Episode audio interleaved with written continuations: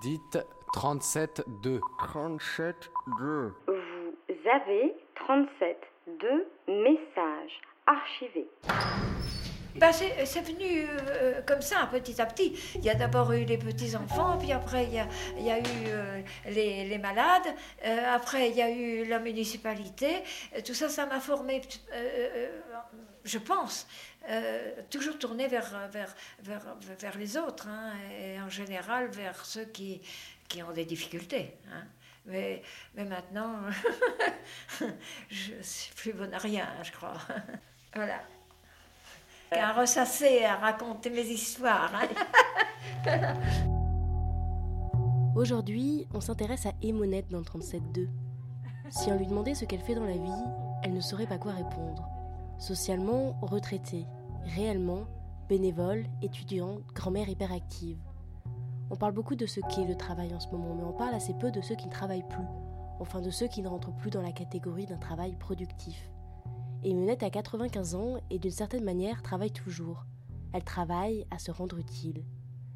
Vous n'entendrez pas parler de sa vue qui dégrade, de sa loupe géante qui lui agrandit le monde. Elle voit, mais seulement en périphérie. Elle n'a plus de vue focale, elle ne voit que ce qui est grand en fait. Le collectif passe avant elle. Vous l'entendrez alors vous raconter une sorte de roman d'apprentissage sur sa place dans le monde et son existence sociale, sur sa vie aux mille boulots et son besoin d'être utile. Ce voyage dans le temps traversera autant la province que Paris. Jusqu'au bout que ça commence à Je m'appelle Monette. Euh, je suis une personne de 95 ans. Euh, qui, euh, qui, qui, a encore une vie sociale, puisque je rencontre pas mal de, personnes en réunion, euh, mais qui sent quand même bien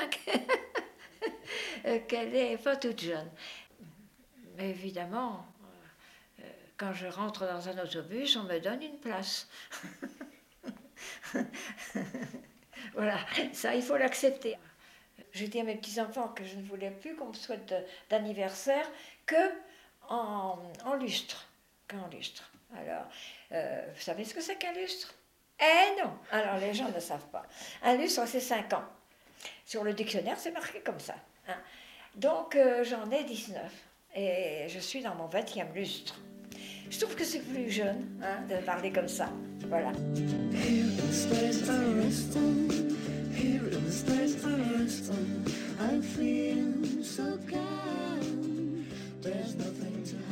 Euh, mes, mes, études et j'avais envie de, de m'occuper d'enfants. Et mes parents m'avaient, ma mère m'avait euh, inscrite à Paris. Et puis après, je suis revenue à la maison. La guerre, euh, euh c'est plus ou moins. Enfin, c'est-à-dire que ma mère est tombée malade. J'ai dû rester à la maison et m'occuper. Dans l'idée de mes parents, l'aîné doit rester. Euh, elle doit rester pour euh, soigner euh, les uns les autres et puis aider les plus jeunes. Alors donc je suis restée, ce qui était très dur pour moi. J'avais même fait un peu de dépression à l'époque parce que je ne voyais pas où j'allais. Hein. La guerre s'éternisait et nous, on était jeunes et je n'avais pas d'horizon, pas du tout. Hein. Alors que dois-je devenir? Un curieux. Ce n'est pas un métier, ce n'est pas encore un métier. Voyagez, écrivez, traduisez, apprenez à vivre partout. Commencez tout de suite. L'avenir est aux curieux de profession. Enfin bref, euh, la guerre s'est terminée. Euh, et là, euh, j'ai commencé à m'occuper de, livres. C'était une, une sorte d'association qui permettait aux, et qui existe je crois encore dans les campagnes, qui permettait aux gens éloignés de venir une fois ou deux par semaine euh, au centre hein, pour choisir des livres pour, pour le village. Moi, je faisais, ça m'a occupé hein. Euh, puis alors à la fin, j'avais quand même plus de 25 ans. Alors euh, je les ai quittés, aux, grandes dames de mes parents. Je les ai quittés et je suis venue à, Paris. Oui, je voulais aller à Paris parce que d'abord mes soeurs, elles avaient fichu le camp depuis longtemps. hein. elles ne voulaient pas rester chez les parents. Et, et, moi, euh, ben oui, je ne voyais pas où j'irais autrement parce qu'en province, euh, bah, je voyais rien faire en province. C'était un peu des villes mortes. euh, je sais pas. On sortait énormément, on dansait beaucoup euh, en- entre, entre nous. euh, et, et puis c'était tout. Euh, J'ai trouvé que c'était un peu juste quand même.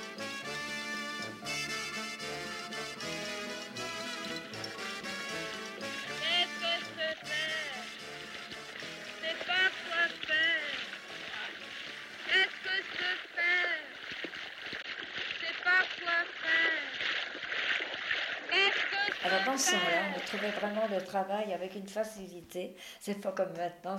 Vraiment, un, jour comme ça, comme je cherchais du travail, je l'ai dit à ma voisine. Oh, elle me dit, euh, écoute, il y a une place à prendre aux HEC, aux anciens des, des hautes études commerciales. Si tu veux, t'as qu'à y aller. Alors je me suis présentée. Il y, avait trois ou quatre euh, filles comme moi. Mais euh, je ne voudrais pas vous dire ça, mais j'étais, j'étais, euh, j'ai- j'étais une jolie jeune fille. hein. Et, et alors, ben, j'ai été choisie parce que aux HEC, ils aimaient bien les fêtes. Alors, ils aimaient avoir des filles euh, bien euh, euh, autour d'eux. Alors, pendant quatre ans, comme ça, euh, ça s'est passé très bien. Et en même temps, j'avais, j'a- j'a- j'avais des amis, on, on sortait euh, beaucoup.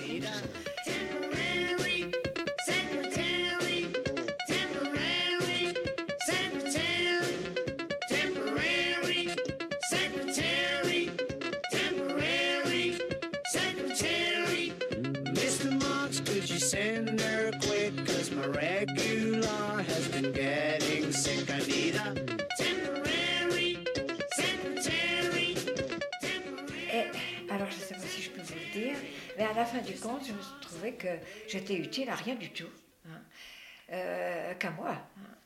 Et c'est là que j'avais un beau-frère qui était médecin, et il m'a dit Pourquoi tu ne ferais pas tes études d'infirmière? Et c'est comme ça qu'après, je me suis établie euh, pour 30 ans, euh, infirmière libérale dans l'Oise. Alors ça c'est autre chose. Je passais en voiture euh, dans un village quand tout d'un coup est sorti d'une maison deux, trois personnes complètement affolées qui m'ont arrêté. Alors c'était un type, il ne voulait pas travailler. Euh, c'était un buveur et euh, il, à force de boire, il avait des ulcères à la jambe. Et ces ulcères, ce sont des ulcères qui sont très, très, très difficiles à guérir. Ça faisait des mois que j'essayais de lui fermer ses ulcères.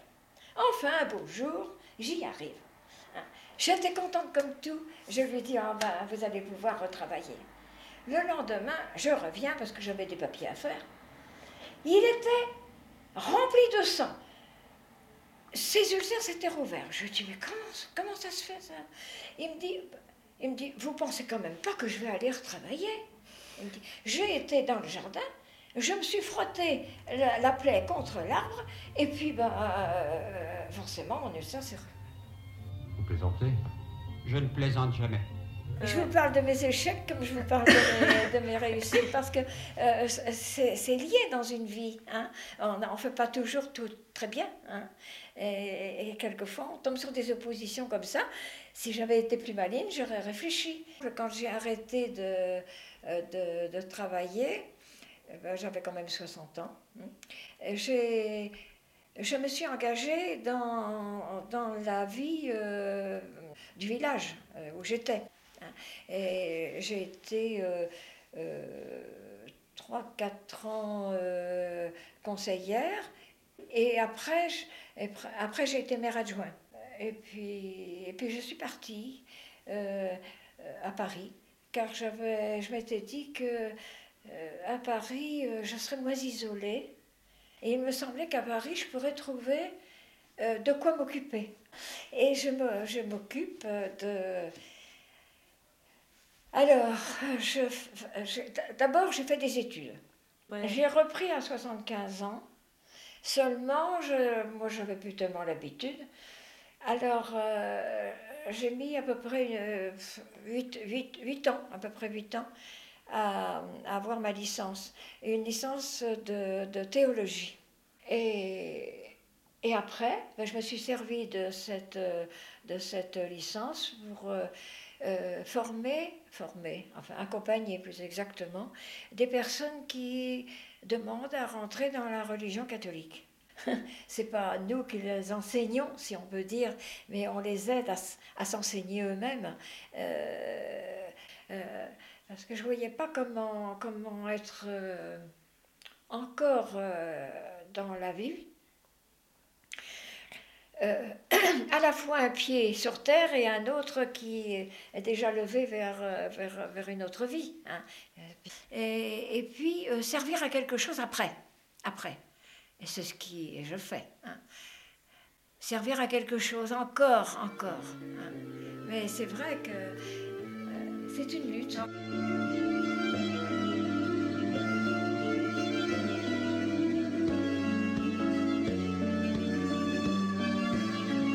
Euh, c'est- euh, je veux dire par là, euh, vous perdez un peu euh, euh, la légèreté de marcher. Euh, vous, vous, vous, vous, êtes considéré euh, par les autres comme une personne âgée.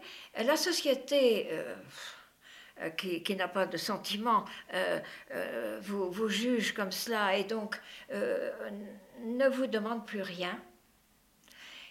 Et, et même ceux que vous aimez non plus.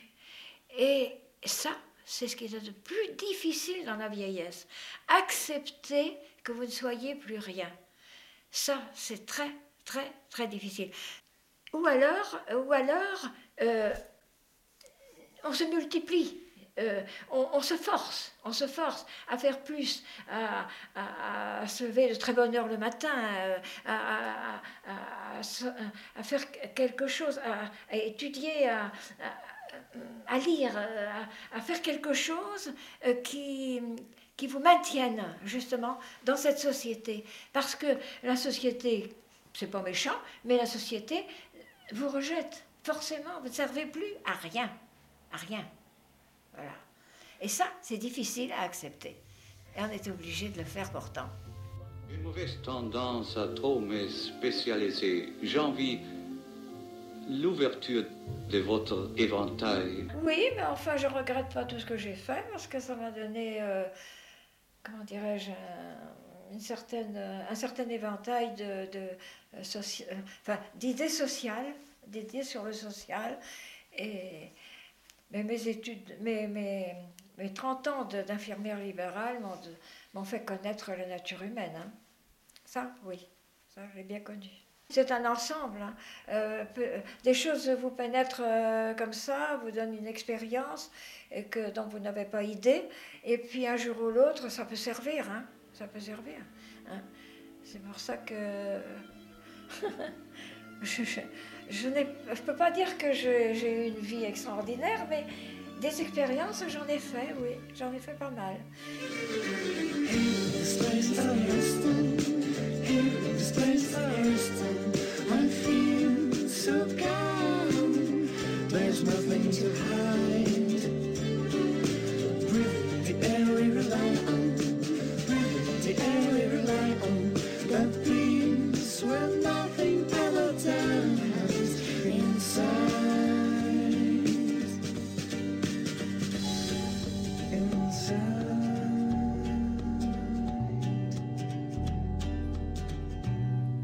Vous venez d'écouter Émonette dans 37.2, un portrait réalisé par Clara.